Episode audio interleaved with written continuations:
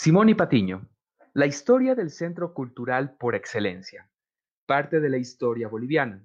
Buenas noches, mi nombre es Ariel Arancibia y sean bienvenidos a un nuevo capítulo en The Midnight Sun o El Sol de Medianoche.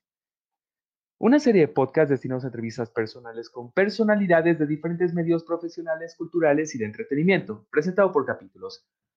En cada capítulo Hablaremos de manera casual y se responderán a cualquier duda o pregunta que aparezca a medida que va pasando el podcast. La invitada de esta noche es Alba Valderrama, quien es coordinadora cultural del Centro Simón y Patiño y del Palacio Portales. ¿Cómo estás, Alba? Buenas noches. Muchas gracias por acompañarnos.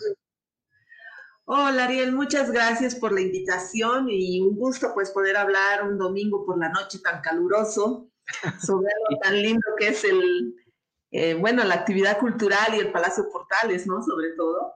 Es cierto, es cierto. Bueno, y especialmente en esos tiempos que la verdad necesitamos reactivar las actividades culturales después de meses de inactividad, del cual ahí va una de mis primeras preguntas.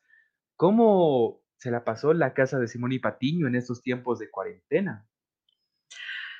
Bueno, ha sido mm, un tiempo un poco difícil como para todos, porque los museos y los, grandes lugares patrimoniales en todo el mundo pues han sido, eh, han, sufrido, digamos, bajas de, asistencia y el problema con, con el distanciamiento social y todo eso nos ha obligado pues a, cerrar nuestras puertas, eh, digamos, eh, al público, ¿no? ¿no? ¿no? hemos recibido durante siete meses, no hemos recibido gente y recién hace unas tres semanas hemos abierto al público, pero de manera restringida. Entran en, grupos de ocho personas eh, cada media hora para hacer visitas y tienen que reservar mm, antes también su, su ingreso.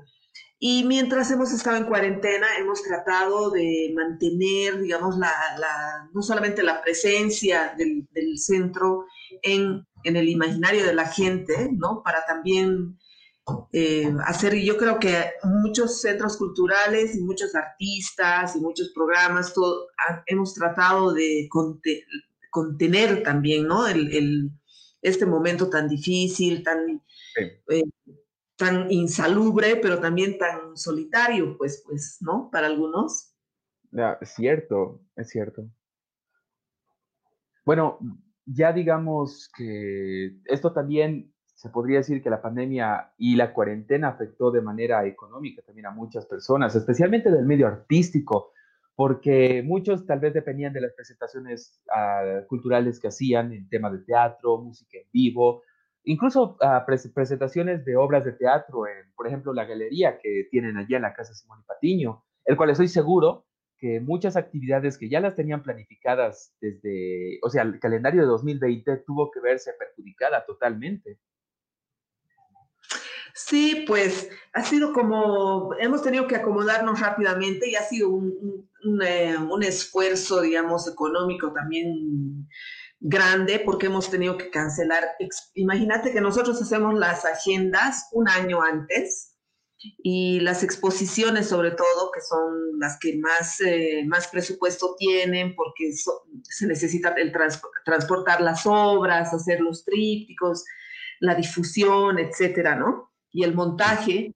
Eh, se, se, planifican con un año antes. Entonces, en, marzo, todo, de pronto, así todo tan intempestivo, hemos vuelto a nuestras casas y ahí hemos tratado de como imaginarnos maneras de hacer exposiciones más um, virtuales, pero a la vez eh, el centro es como, eh, como es un centro tan grande y tiene tantos presupuestos y tantos compromisos, digamos, porque no, Muchas de las exposiciones, por ejemplo, las hacemos en coordinación con otros centros o con otros museos, por ejemplo, el Museo Nacional de Arte. Entonces, el Museo Nacional de Arte, por su lado, también estaba cerrado, también ha tenido que eh, achicar sus actividades o llevarlas a, la, a, lo virtual. Entonces ha sido un poco difícil para, para todos. Y, y, claro, los gastos, los gastos de tener que devolver las obras o los gastos de tener que que cancelar muchas de las actividades han afectado, han afectado a, los centros, a nuestro centro, que es un, centro grande, imagínate. Yo me imagino que muchos, muchos centros más chiquitos están están peleando la como para, como para recuperar o para salir adelante, ¿no? Claro.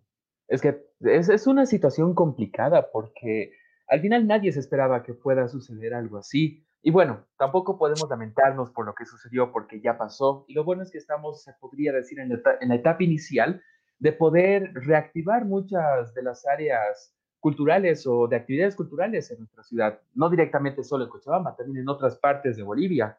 Obviamente, si se mantienen ciertos tipos de estándares de bioseguridad, como lo que me comentaste que tienen hasta ocho personas por visita, el cual me parece bastante bueno pero al mismo tiempo es, es un muy buen inicio para que las personas tampoco se sientan tan desanimadas de que puedan hacer cosas. Por ejemplo, vi que también estabas haciendo un par de entrevistas hace unos días a unas artistas bolivianas. En pocas palabras, las actividades no han parado de la Casa Simón y Patiño. Obviamente fueron de manera virtual, pero seguramente ya tienen algún plan para continuar con este apoyo y actividades que han estado realizando ya desde hace bastante tiempo. Sí, sí, claro, hemos, hemos, seguido adelante de manera virtual, digamos, haciendo exposiciones virtuales, eh, haciendo programas. Ahí, ahí mismo, en esta virtualidad, se han eh, generado y se, han imaginado nuevas cosas, ¿no? Y se han generado, digamos, alternativas a, la manera de estar con el público, yo creo, ¿no? la intención y, digamos, el objetivo del centro de estar con el público, ha estado siempre. Y entonces por eso salió Diálogos sobre Cultura, que es un programa virtual que acoge a los artistas y que, nació con la idea también de poder eh, hablar con ellos sobre qué es lo que les está pasando, cómo están eh, sobrellevando la pandemia. Y claro, en general, digamos, con todos estos programas uno se da cuenta también que los artistas han, encontrado maneras, han encontrado maneras y, y, son los que menos están como eh, vencidos por esto, ¿no? O sea, mm, para ellos que están con el público, todo, pero eh, ha sido un golpe más fuerte, pero a la vez como em, el impulso creativo ha seguido, ¿no? Y ese, ese impulso creativo también nos ha, a nosotros como centros, o como el Centro Patiño, por ejemplo, nos ha, nos ha alimentado, hemos tenido nuevas ideas, o como, yo creo que muchas de esas ideas se van a quedar, ¿no? Porque este año también, el que viene, seguramente va a ser un poco irregular todavía. Mm. Entonces, eh, yo creo que, sí, que, es, un momento difícil, ha puesto en evidencia muchas cosas, digamos, sobre los públicos, sobre las maneras de funcionar de los centros, sobre las gestiones de los artistas, pero también ha, creado nuevos espacios, ¿no? Creo, en, en la actualidad sobre todo, ¿no? Y nuevas formas de acercarse al público y eso creo que es un crecimiento, digamos. O sea, de una crisis, si no se aprende, entonces es en vano. Entonces yo creo que hemos aprendido eso. Hemos aprendido bastante. Imagínate, acá en Bolivia antes no estaba, no se pasaba por nuestra cabeza el de poder asistir a un evento virtual, por ejemplo, o, o exposiciones virtuales, ya que no somos un país tecnológicamente atrasados, pero sí somos un país que no aprovecha cierto tipo de ventajas que actualmente tenemos. Y recién después de esta catástrofe, entre comillas, estamos aprovechando las herramientas que nosotros ya tenemos, el cual yo ya me imagino de aquí a un futuro para el centro de, de Simón y Patiño o el centro de cualquier, bueno, creo que me dejo entender, puedan aprovechar estas dos herramientas para que puedan, no lo sé, crear algo un poco más interactivo, algo más inmersivo, algo que pueda presentar de manera más directa a cualquier tipo de proyecto. Pero, sabes, ahora, la verdad, me gustaría empezar a hablar sobre ti y tu trabajo en la casa de Simón y Patiño. Tú me comentaste que eres la coordinadora cultural del Centro Simón y Patiño y del Palacio Portales. ¿Cómo llegaste a hacerlo? ¿Cuál es, cuál es tu historia, Alba? Ah, uf. Eh, bueno, en realidad yo creo que yo soy comunicadora social y, y mi trabajo, digamos, he empezado saliendo de la U, casi todo el trabajo que siempre estaba como involucrada en la cultura porque me gusta, pero no soy, digamos, artista. Pero he estado siempre involucrada y hacía muchísimas actividades en producción cinematográfica. Wow. Entonces, eh, sí he estado como productora de varias películas y, ahí un poco en, ese ejercicio, digamos, y en, ese camino, eh, apareció, digamos, la posibilidad de, de, poder trabajar en el centro eh, como parte de la comunicación y también de la coordinación cultural.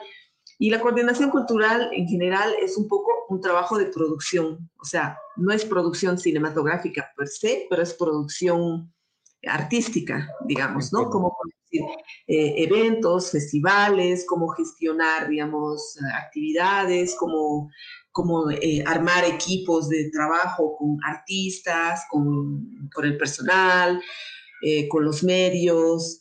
Entonces, un poco así he empezado, Y, poco a poco, bueno, la solidez, digamos, del centro como institución cultural, digamos, me ha permitido poder seguir los trabajos, ¿no? Porque generalmente cuando uno empieza trabajos de producción o iniciativas culturales o, cosas un poco más, digamos, independientes, ¿no? En el país eh, tiendes a, abandonarlas a, lo largo del tiempo porque no son no son gestionables, no son autosustentables, mm, por la misma dinámica, digamos, del medio, ¿no? Entonces, eso sí me ha permitido poder seguir y poder crecer también como productora, como gestora en el campo cultural, pero también en el campo, digamos, de, la, de la formación, de los museos, aprender todas esas cosas, ¿no? Entonces, eh, un poco así he empezado, por ejemplo. Mm, ha sido como estábamos en, producción, digamos, haciendo películas y una de esas decidimos hacer la semana del, del video boliviano, porque estaba muy en boga el video. Ya. y aparecía el cine digital. Entonces empezamos a hacer con un grupo de amigos que se llamaban Los Jóvenes Elegantes.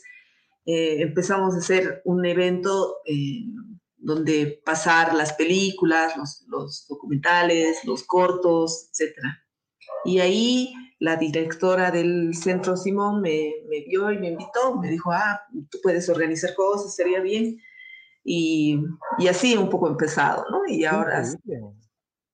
E, es que, eh, por ejemplo, ahí tienes una de las anécdotas más interesantes que he escuchado, porque algo que me di cuenta, y especialmente con todas las personas que he estado entrevistando a lo largo de estos meses, es de que uno llega al a, a un buen trabajo, bueno, a un trabajo que le gusta, de la manera menos esperada. Por ejemplo, en tu caso, no creo que te hubieras imaginado terminando convirtiéndote en, una, en la coordinadora cultural del Centro Simón y Patiño. Y ya me imagino, por ejemplo, la cantidad de proyectos, ideas, mentes que has debido estar conociendo a lo largo de todo este tiempo que has estado trabajando ahí. Claro, sí, no, jamás me imaginé, o sea, yo pensaba que mi vida iba a ser así de producción cinematográfica, medio independiente, medio hippie, medio, entre, entre hippie, no, digamos, pero sí ha sido una, una experiencia grande y, y, y, las cosas llegan también porque sí y también se van porque sí, pero creo que, que ha sido una manera interesante de, de también de crecer y de, y de alimentarte porque cuando estás en el campo cultural y tú debes ver y tú has debido conocer también a gente, nunca es lo mismo. Todas las cosas son diferentes.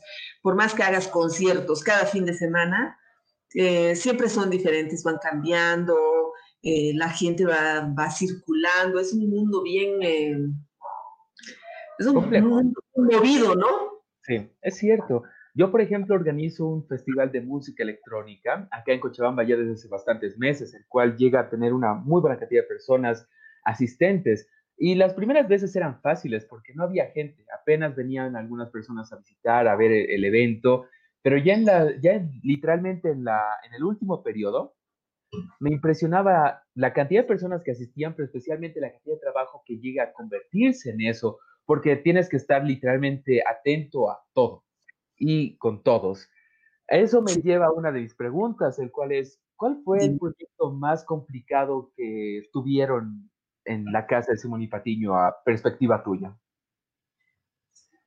Ah, mm, bueno, ha habido, hay diferentes tipos de complicaciones, digamos, ¿no? Ah, bueno, sí, es cierto. las complicaciones, por ejemplo, creativas y de gestión y de presupuesto, los, los más, eh, digamos, complicados en alguna manera, pero también los más eh, enriquecedores, creo que han sido los festivales de danza contemporánea, que empezamos a hacerlos y han ido creciendo, cada año eran como más grandes, se requería más presupuesto, eran más compañías, se movían alrededor de como el mayor número de bailarines y gente técnica y todo que hemos movido han sido como casi 89 personas que venían de todas partes del mundo y el público era como casi 800 a 1000 personas por noche, ¿no? Entonces, todo lo que significaba, sí, es, es bueno, es súper lindo ese festival. Y y tiene mucho que ver, eh, bueno, hemos aprendido un montón también de, seguridad técnica, por ejemplo, ¿no? Seguridad para las tramoyas, para la gente de las luces. Entonces, porque no tenemos un teatro, tenemos un teatro al aire libre, el cual lo acondicionamos, eh, pero hace un, gran, gran crecimiento y ahí, digamos, eh, también el trabajo de, de, producción con los equipos, digamos, el equipo técnico, el equipo de luces, el equipo de sonido, el equipo de seguridad, el equipo de, catering, etcétera, etcétera. Eh, en ese sentido sí ha sido complicado, ¿no? Eh, pero lo hemos logrado, y hay un gran equipo en el centro, eso es también importante y nos hemos ido formando juntos, entonces como que todos hemos ido aprendiendo y le, le poníamos todas las pilas posibles.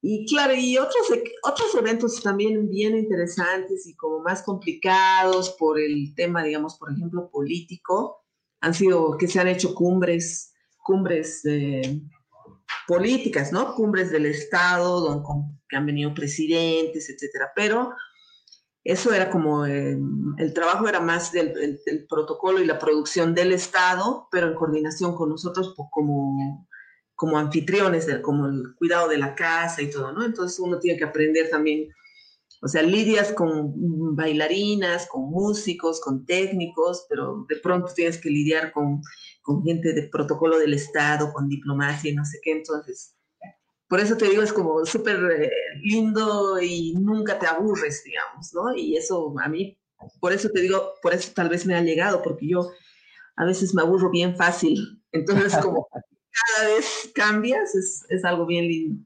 Entiendo, lo bueno es que te llega a tener, al parecer, en una actividad constante con diferentes temas y al mismo tiempo con diferentes personas todo el tiempo, no directamente con las mismas personas que quieren seguir haciendo tal vez el mismo proyecto. Eso es bastante interesante. Y por ejemplo, ahorita me hiciste dar cuenta de por qué también te encajó bastante bien este, este cargo, porque lo que no muchas personas saben en la parte de producción cinematográfica es que es más complicado de lo que uno podría imaginar porque estamos hablando primero de un equipo técnico que se encarga de la parte de las cámaras, la parte de, de, audio, eh, bueno, el director que se encarga de los, de los actores, el de fotografía y un montón de, otras, de otros cargos que tienen en estas producciones para que, bueno, el producto que se esté haciendo salga lo mejor posible sin gastar mucho presupuesto. Así que yo estoy imaginando que posiblemente todo el conocimiento que agarraste eh, mientras hacías cine, te lo llevaste a esta organización, bueno, a la casa Simón y Patiño. Sí, por eso te digo, es como, quién sabe, sin querer me estaba preparando para eso, o, también por otro lado, es, que he, podido aportar con, todo lo que, con todo lo que estaba eh, aprendiendo en el cine, con todo lo que estaba haciendo en el cine. Y, a mí lo que siempre me sorprende es eh, todo lo que el cine le da a uno. O sea, eh, cuando te entregas al cine, te, no, no, es, como una entrega total, ¿no? Te da muchísimas más de lo que tú crees, muchas cosas más de las, de las que uno imagina que puede contener. Y claro, en la producción cultural, yo, yo he terminado, aquí se dice gestión cultural, ¿no? Porque es como, como el tema, digamos, como el concepto que se ha utilizado, pero es tiene que ver mucho con la producción, la gestión cultural, ¿no? La gestión cultural un poquito, un poquito digamos, ah, eh, varía con lo que es producción cultural, porque además eh, eh, imagina y proyecta digamos, actividades que tengan que englobar a, cosas más grandes como lo social, digamos, cómo nos insertamos con actividades o con proyectos educativos o con proyectos culturales en la sociedad, digamos, ¿no? Entonces, no, y, es a largo plazo, porque, claro, como tú sabes, con una película puedes estar como dos años, digamos, produciéndola hasta que salga, eh, y, o un poco más con, con la difusión, ¿no? Eh, con la producción, comercialización de la obra, pero, pero sí tiene mucho que ver. Y yo creo que ha sido una escuela esa. Justamente, con razón entonces tienen su calendario, o bueno, tenían el calendario de este 2020 antes de la pandemia ya totalmente planeado, porque eh, eso da tiempo a que cualquier tipo de planificación, cualquier tipo de proyecto que se haya presentado o evento que se estaba por organizar, tenga el tiempo necesario para que en el, día del evento uh, todo salga perfecto. Pero seamos sinceros, creo que siempre algo va a salir mal. es como la maldición de la organización. Sí, mm, claro, siempre sale algo mal, pero lo ve el que esté atrás, ¿no? Digamos, porque nosotros organizamos, por ejemplo, actividades no solo culturales, sino también pedagógicas, digamos, eh, actividades como presentaciones de libros o encuentros iberoamericanos de escritores. Eh, tenemos como talleres con profesores, con con un montón de profesores en literatura, por ejemplo, y eh, tenemos varios, varias cabezas de proyectos, digamos, ¿no? Entonces, eh, yo creo que cuando sale mal es porque está mal planificado, ¿no? Mm. Eh, y siempre hay pequeñas cosas así, pero si está planificado, incluso uno planifica para esos, esos imprevistos, esos pequeños accidentes que pueden haber. Y creo que también es interesante que, que, que algunas cosas que salen mal, tú, tú, debes saber que también eres productor de este festival, eh, que uno los ve, ¿no? Que uno los siente y dice, no, qué terrible, eh, ¿qué ha pasado? Y el público ni, ni se da cuenta, digamos, ¿no? Entonces, creo que, son, mm, creo que son gajes del oficio y también lo lindo es que como siempre es diferente, eh, inclusive cuando uno está hablando del museo, por ejemplo, siempre las visitas son diferentes, los días son diferentes, entonces eh, nunca, es, nunca es igual y uno puede también equivocarse y, está bien porque en eso aprendes y después vas ya esa experiencia, la, próxima, la, no sé si la corriges, pero la, por lo menos la, ya la, la piensas, dices, ah, esto puede pasar o qué hacemos si inauguramos el festival, pero justo es el día, eh, ese día llueve, ¿qué vamos a hacer siempre? El plan B, el plan D, ¿no?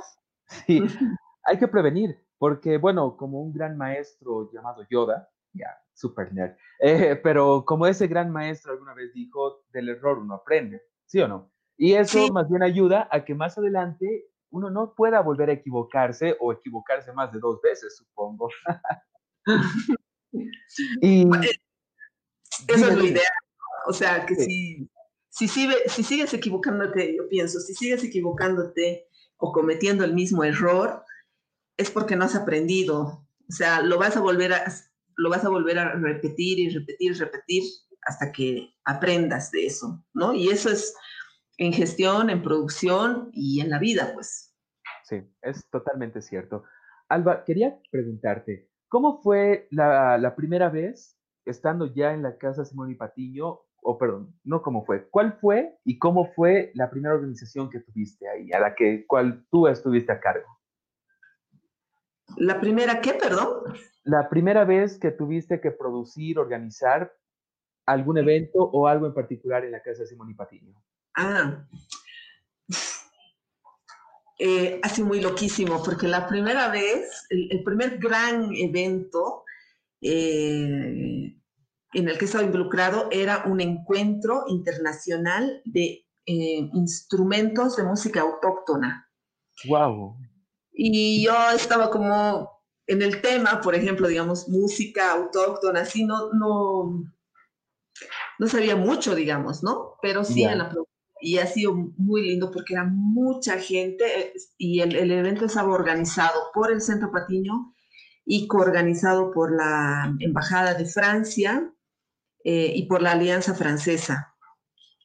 Y entonces eh, ahí también, por ejemplo, no solo conoces artistas, no solo conoces técnicos, pero también conoces otros productores, otros gestores y, y, vas viendo cómo son sus dinámicas y vas viendo cómo coordinar.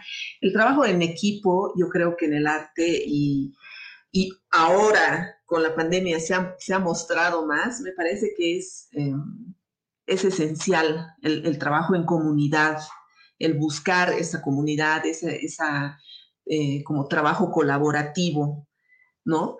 Eh, no, Ay, este es mi equipo, este es tu, equipo, no sé qué eras tú, no, no, sino si, mientras más colaborativo y más trabajemos en conjunto, me parece que ganamos todos.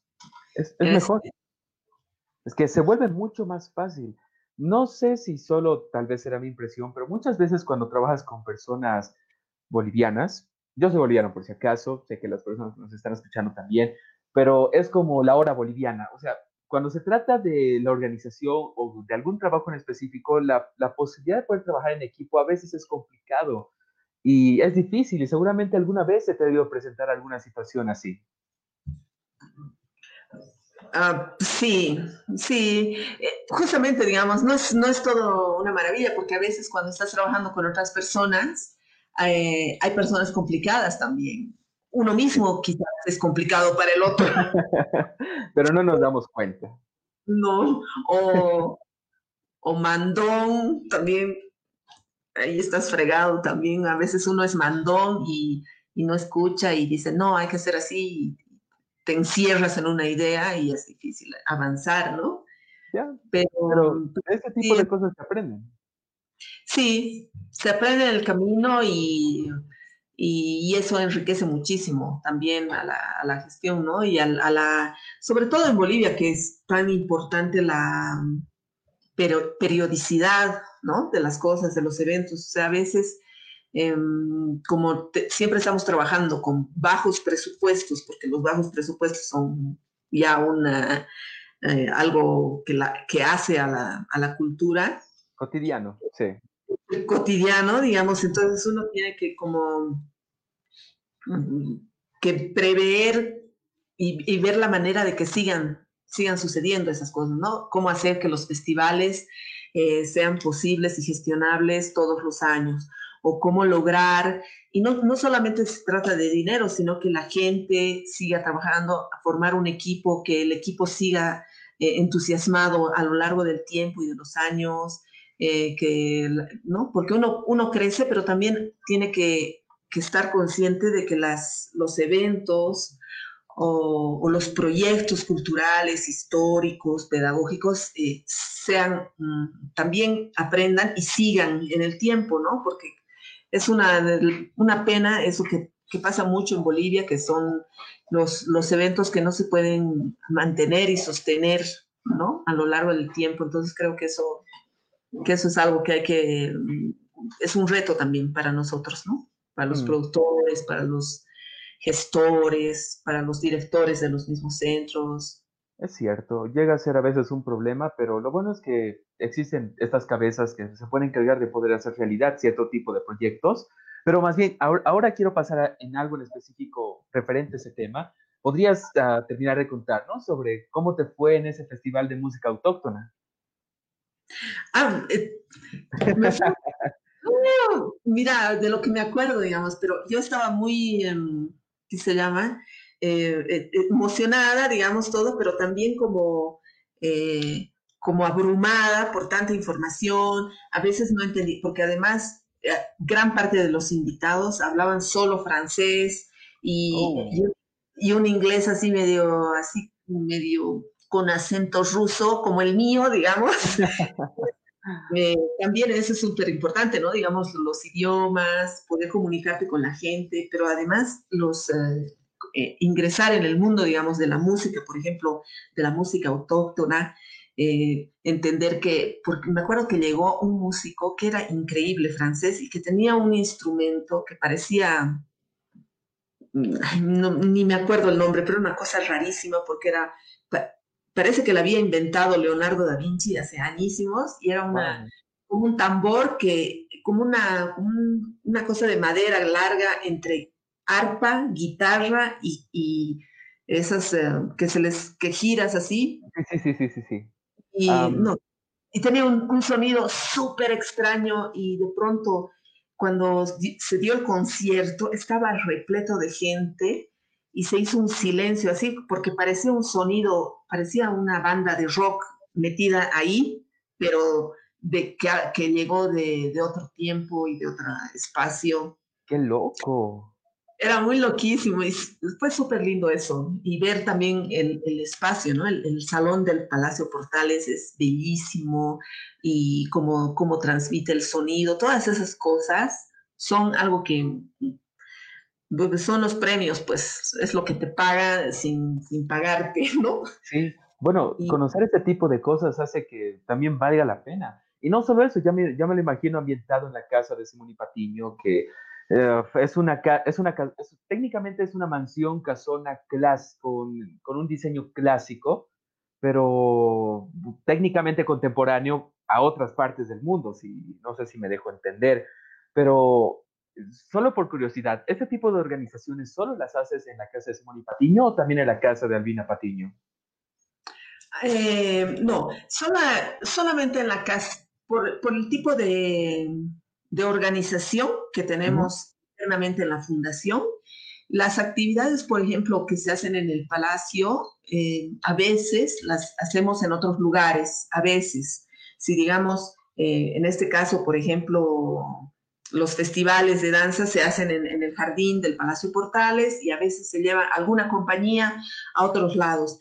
Pero la, la hacienda de Villalbina eh, todavía no era un museo, todavía no estaba abierto. Si, si tú sabes, hace poco, recién se ha abierto unos tres años, que está como museo, como casa museo, recién se ha abierto al público. O sea, eh, antes podías ir a visitar, pero tenías que hacer una, una una reserva, o ibas con el colegio, ¿no? Pero ahora está abierto como museo, recién hace unos tres años. Entonces, y no hemos hecho actividades conjuntas porque... Eh, Supongo que es la distancia. Sí, es la distancia y su forma de, de organización también, porque es, es, como un museo, no tiene eh, espacios pensados, digamos, para actividades culturales, por ejemplo, ¿no? Todavía, seguramente va a haber. Pero sí hubiera sido, ahora que lo dices, hubiera sido maravilloso hacer, digamos, por ejemplo, un concierto en sus jardines, cosas así que, que, que claro, mira, ahorita me doy cuenta que puede ser muy lindo hacer cosas aquí y allá, porque el público en, en Villalbina y el espacio es increíble, o sea, aunque sea lejos, imagínate un concierto ahí, ¿tú conoces, no? Claro que sí. La verdad, yo siempre he sido fanático de la historia de Simón y Patiño. Gracias a mi ah. papá, yo visitaba el museo, la casa, fui varias veces a, los mismos tours para aprender un poco más. Y siempre me entró una curiosidad que tal vez tú me la puedas responder ahora. Eh, pero eh, e, es justamente, ¿en qué momento esta casa, que literalmente era una casa, es una casa, bueno, supongo que sigue siendo una casa de propiedad privada, empezó a apoyar este tipo de eventos culturales. No sé si tienes conocimiento acerca de eso. Claro.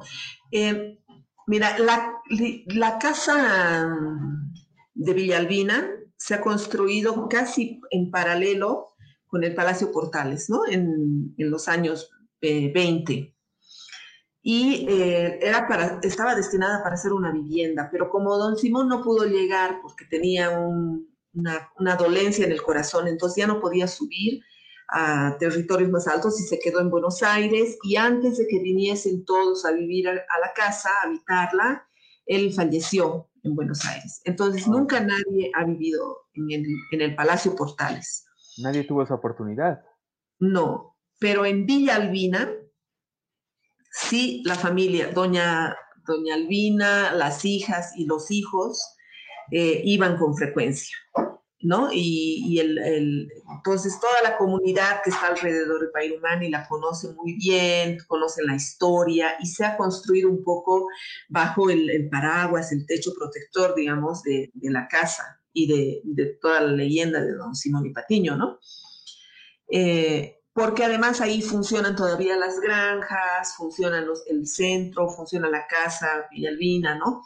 Aquí, por ejemplo, en, en, la ciudad, el palacio siempre ha sido como un edificio y estaba, era como un edificio, mmm, digamos, hueco, ¿no?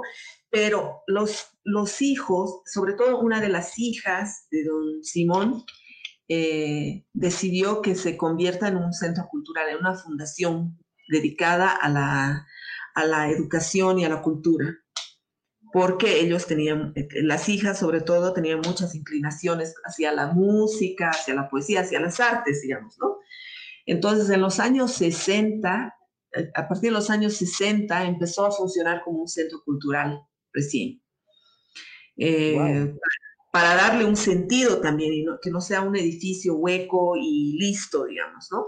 Entonces, a la vez que se hizo como un, centro cultural, eh, poco a poco también se empezó a, hacer, a, funcionar como un museo, ¿no? Como una, como, como una casa patrimonial. Eh, entonces, la fundación ha invertido en cuidarla, invierte todavía en cuidarla, en recibir visitas, eh, ¿no? Pero no ha, no ha sido un, como, como obviamente se ve, digamos, no es como que la casa estaba destinada a ser un centro cultural o un museo. Ya, pero es interesante porque la verdad yo recién me estoy enterando de que esa casa funciona como un centro cultural desde hace ya casi más de 50 años. Exacto. Y ahora imaginándome todo lo que habrá vi vivido esa casa, todas las personas que habrán asistido, todos los eventos culturales que se hayan organizado, los bailes, las exposiciones de arte, fotografía, eh, y tienen algún registro de cada, de cada actividad que se ha realizado a lo largo de todos estos años? Eh, tenemos informes, claro, y hay registros, obviamente. Eh, pues, hay un libro que recién se ha hecho sobre, sobre toda la fundación, toda la actividad que hace la fundación, porque la Fundación Simón y Patiño, que ha sido creada por, por Simón y Patiño para la promoción de, las artes, la, educación, la salud y la alimentación y la investigación. Eh, son 16 centros en total que son en Bolivia, ¿no? Y cuando la fundación, eh, por ejemplo, don Simón tenía toda esta, tenía una mente, de, yo creo, así como de, de, productor o de algo así. Eh, por ejemplo, él decía, su, el lema era, un niño bien alimentado y sano puede aprender mejor y puede crear. Y tiene lógica. Sí, y tiene lógica. Entonces, toda la fundación está basada un poco en eso, ¿no? Hay centros de nutrición para niños desnutridos, hay hospitales para niños, el Albina Patiño, para la salud, para la alimentación, sus granjas que, están aquí en Pairumani, que son de leche, quesos, productos lácteos, servían para eh, alimentar con granos, con también maíz, etcétera, las minas, ¿no? Pero para alimentar también al personal, todo eso. Y hasta el día de hoy ah, existe eso, ¿no? La leche, el yogur, todos los productos um, que salen de Pairumani para la alimentación, para alimentar mejor el cuerpo y los otros centros para alimentar la mente y el espíritu, digamos, ¿no? Entonces, eh, a partir de ya de esa como lógica que tenía, que, aplicaba mucho en sus minas, eh, se han ido, se han ido eh, constituyendo, digamos, estos centros pedagógicos, culturales y revalorizando, digamos, el patrimonio y el museo, ¿no? La historia. eso es importante.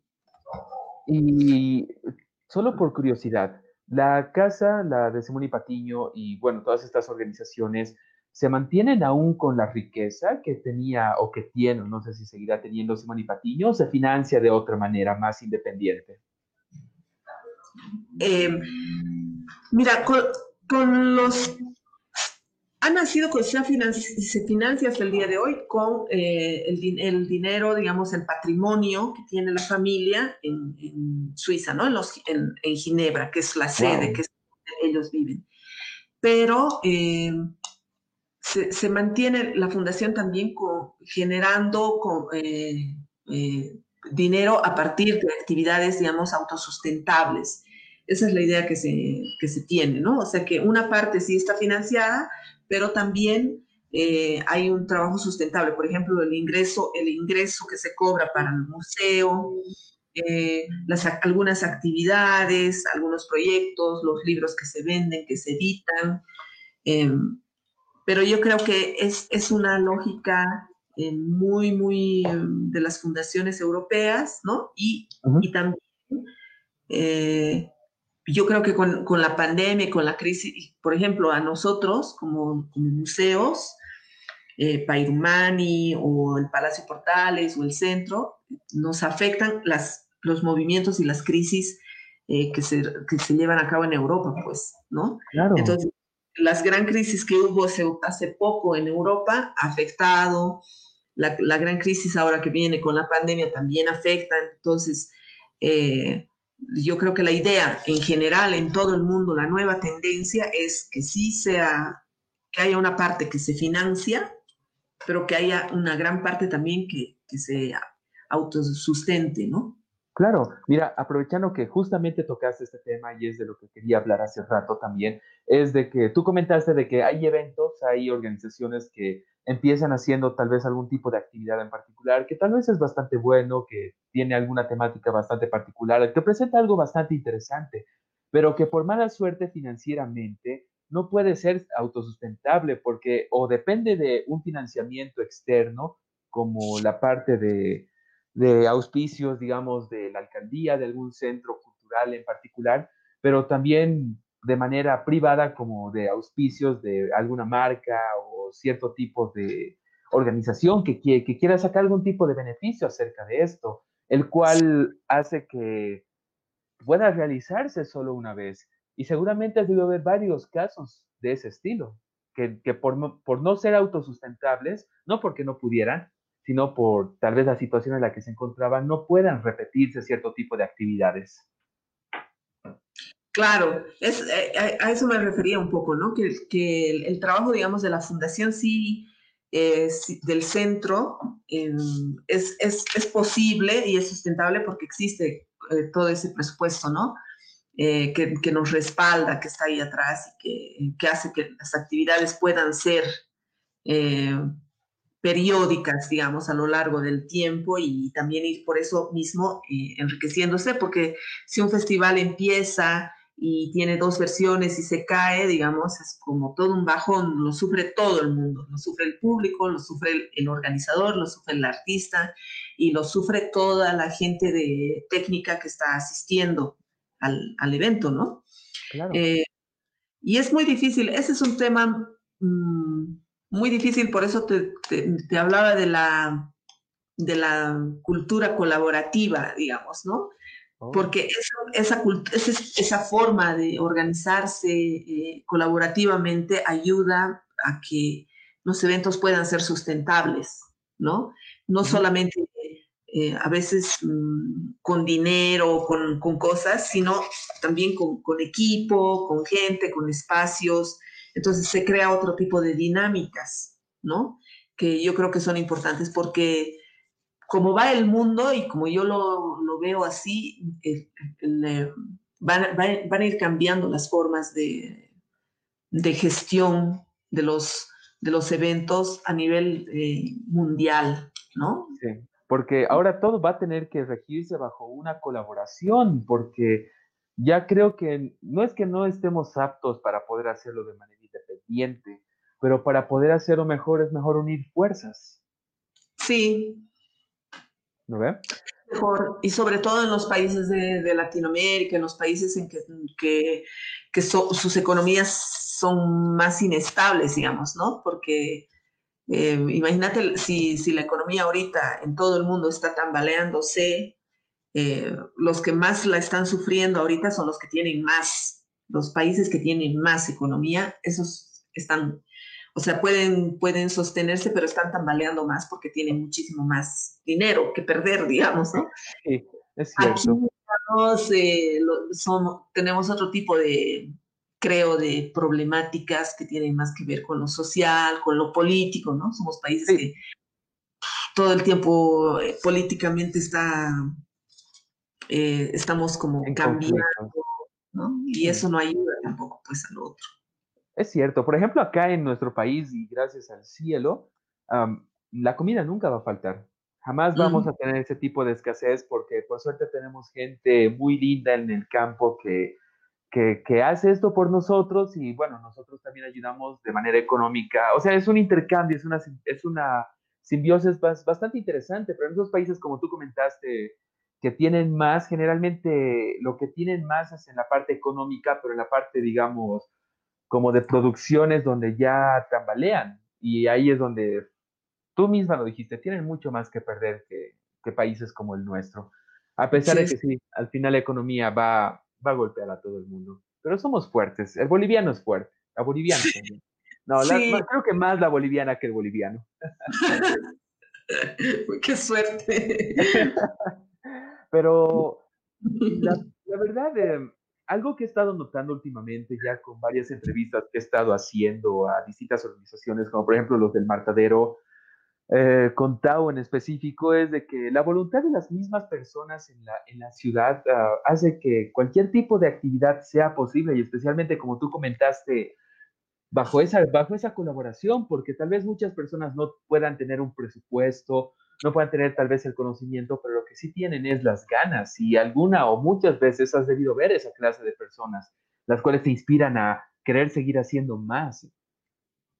Sí, claro, todo el tiempo. Yo creo que, eh, no sé si somos, como tú decías, como que somos súper fuertes, pero yo creo que sí somos creativos, que hay como necesitamos ser creativos y tal vez no nos damos cuenta, pero creo que sí somos eh, somos una sociedad bien creativa y por lo mismo necesitamos también todo ese, movimiento cultural que, eh, que nos dé esos espacios, digamos, ¿no? Eh, y, por ejemplo, el, centro trabaja con el Martadero, con la Alianza Francesa, tenemos una red que se llama el red, eh, Centros Culturales de Cochabamba, el circuito de Centros Culturales de Cochabamba, que está formado, las cuatro Cs, que está formado por la Alianza, el Martadero, el ICBA, el CBA y nosotros. Somos cinco que compartimos un poco eh, la, misma, la misma forma de organización, la, forma, la misma forma de gestión, porque dependemos de alguna manera de eh, presupuesto de presupuestos o gestiones de afuera, ¿no? De, Francia, de Alemania, etcétera.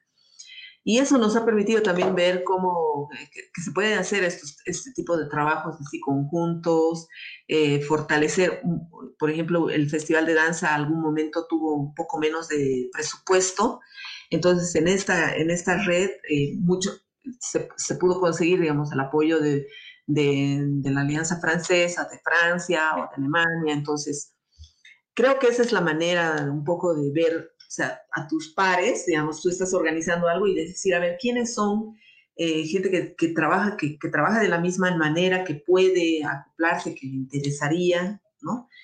Y, yo creo que lo que ha hecho también la pandemia es poner en evidencia eso, ¿no? En evidencia que, que si estamos solos, separados, aislados, eh, no vamos a poder, pues no.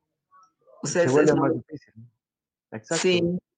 Mira, eh, ahorita, por ejemplo, acabas de mencionar algo muy interesante y que al final es una realidad de nuestro país, que llega a ser esta gestión, entre comillas, económica que llegan a ser otros países muy lejos de nuestro país y que nuestro propio país se vea muchas veces obligado a tener que participar en esto porque no le queda más opción más que apoyar, porque si no fuera por cierto tipo de iniciativas, he notado que muchas organizaciones nacionales, o estoy hablando de la alcaldía en pocas palabras, y, y los que están con ellos es como que si no les obligas, no van a hacer nada. Si la gente no les obliga, dice, voy a hacer esto o el otro o el otro, no, no, de, por voluntad propia no van a querer hacerlo. Y, y cada vez, si digamos hay un presupuesto para una organización particular, dan menos presupuesto. Yo, por ejemplo, con el evento que te comenté, lo, lo, el festival que organizó, no, gracias al cielo no tengo financiamiento de la alcaldía porque eso me haría, entre comillas, dependiente, pero al mismo tiempo me pone triste porque algo que está ayudando a la, a la juventud, algo que está ayudando a, acrecentar cierto tipo de movimientos, no tengo un apoyo de las mismas personas que gobiernan esta, esta ciudad, es, es triste. Y eso, por ejemplo, me, recuerda a, a, la última fiesta de la música que hizo la Alianza Francesa.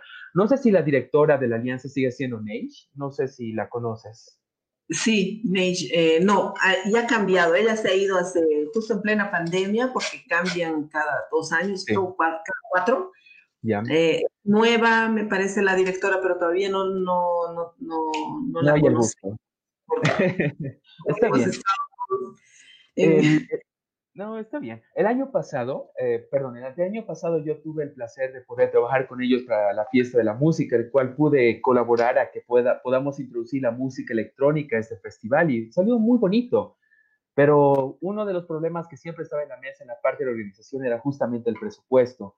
Y ya el, el año pasado, que se volvió a organizar la fiesta de la música, que ya se organiza desde bastante tiempo, por falta de apoyo y literalmente presupuesto, tuvieron que dejar de organizarlo como lo hacían y tuvieron que depender de espacios ya, entre comillas, privados como bares culturales, que dieron el espacio para poder organizar el evento, pero fue muy triste ver así este gran festival. Si no hubiera sido por la Alianza Francesa, no se hubiera realizado. Ellos siempre tienen la voluntad, la fuerza, al igual que la Casa Simón y Patiño con sus organizaciones, pero es increíble cómo la misma la misma, entre comillas, sede que debería apoyar este tipo de actividades prefiera, no lo sé, pagar a gente o gastar ese dinero en, quién sabe en qué cosas lo gastarán. Seguramente, ah, no, no sé, no quiero hablar mal, pero creo que me dejo entender. ¿Y alguna vez han debido tener que pasar por alguna situación similar? Sí, claro, a eso, eso me refería, digamos, con, con, los, con los problemas que más que económicos, digamos, son también de gestión y de, formas de, entender y de ver la actividad cultural y la actividad eh, artística de, una ciudad, ¿no?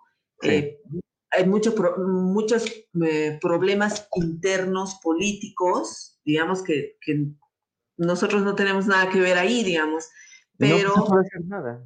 Claro, pero nos afectan, digamos, ¿no? Y salvo buenas gestiones, obviamente, pero como, como los tiempos de, gobierno son cinco años, cuatro años, etcétera, entonces eso también impide que se pueda realizar, ¿no? Una eh, institucionalización, digamos, de algunas cosas. Por ejemplo, la fiesta de la música, digamos, el, el aporte que se le hace Mm, el aporte que se hace, digamos, a la fiesta de la música y la participación de la alcaldía debería estar institucionalizada, no debería ser que cada año el director vaya y pregunte y por favor pida y haga su presupuesto, etcétera, ¿no?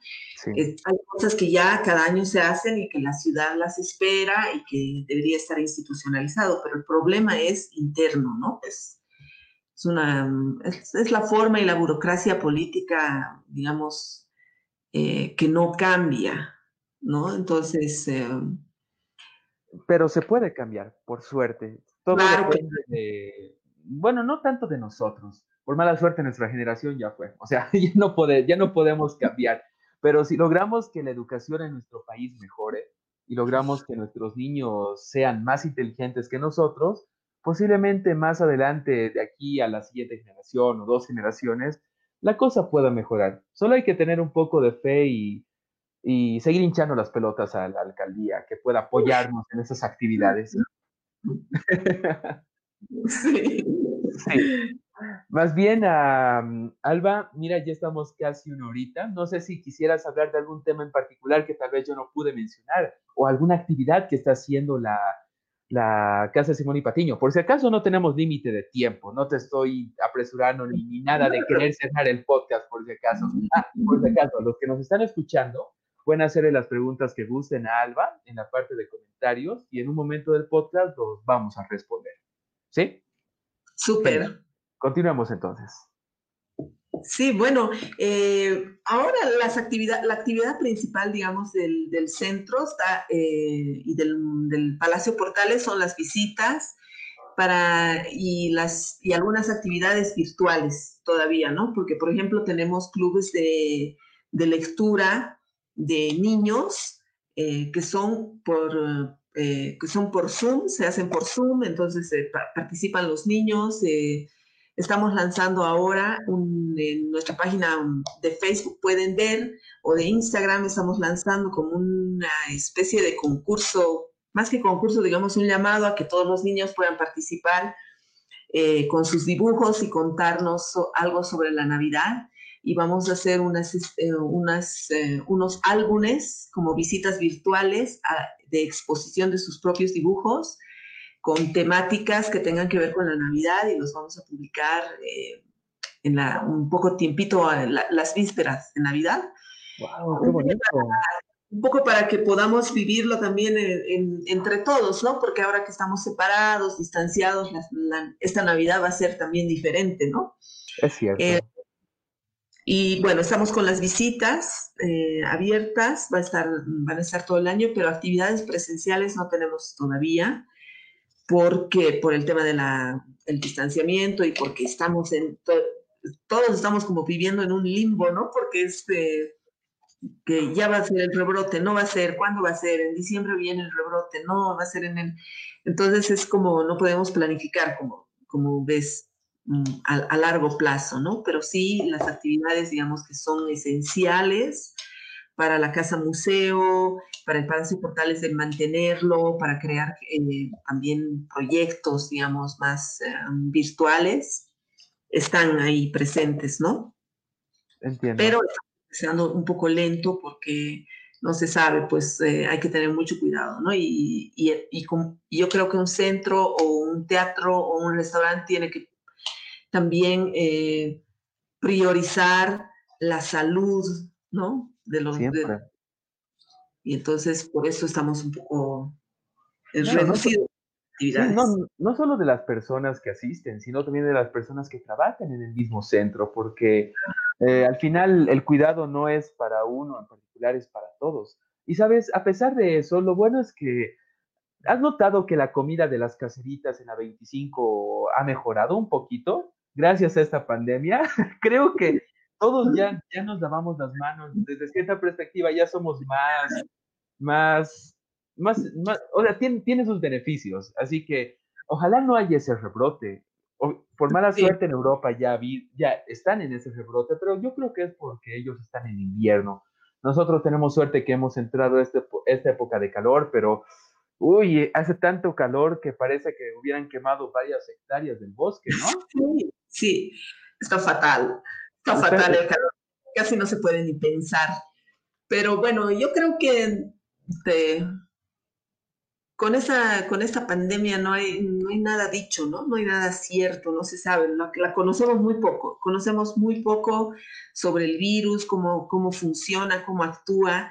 Entonces, lo poco que podamos hacer como ser, protegernos, mantener la distancia, estar con los barbijos, eh, yo creo que hay que hacerlo, porque no, no sabemos más nada de, ¿no? Los, los médicos, los investigadores, virólogos, ellos están a full eh, pero aún así los sorprende, me parece, todo el tiempo, ¿no? Entonces, queda protegerse, queda cuidarse y, cuidar también a los otros y tener paciencia también, ¿no?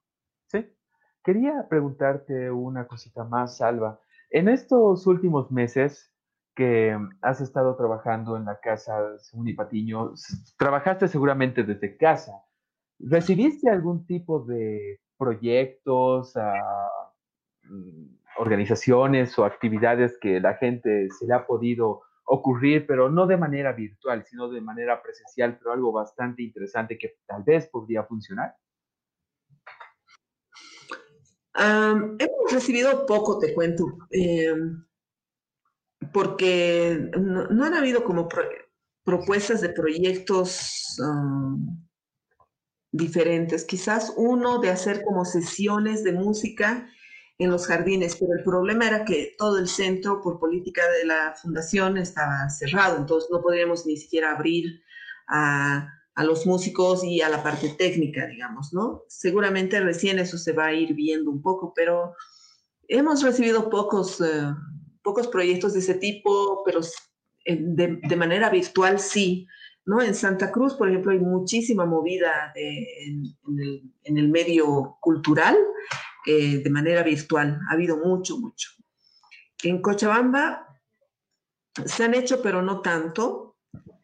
Y de La Paz, bueno, sí se han recibido en La Paz eh, varias, eh, mm, varias propuestas y se ha, logrado hacer cosas también interesantes. Lo que pasa es que el, el, centro, digamos, tiene, la fundación tiene un centro en Cochabamba, un centro en Santa Cruz, como sabes, y un centro en La Paz. Entonces, recibimos los proyectos de acuerdo a la ciudad.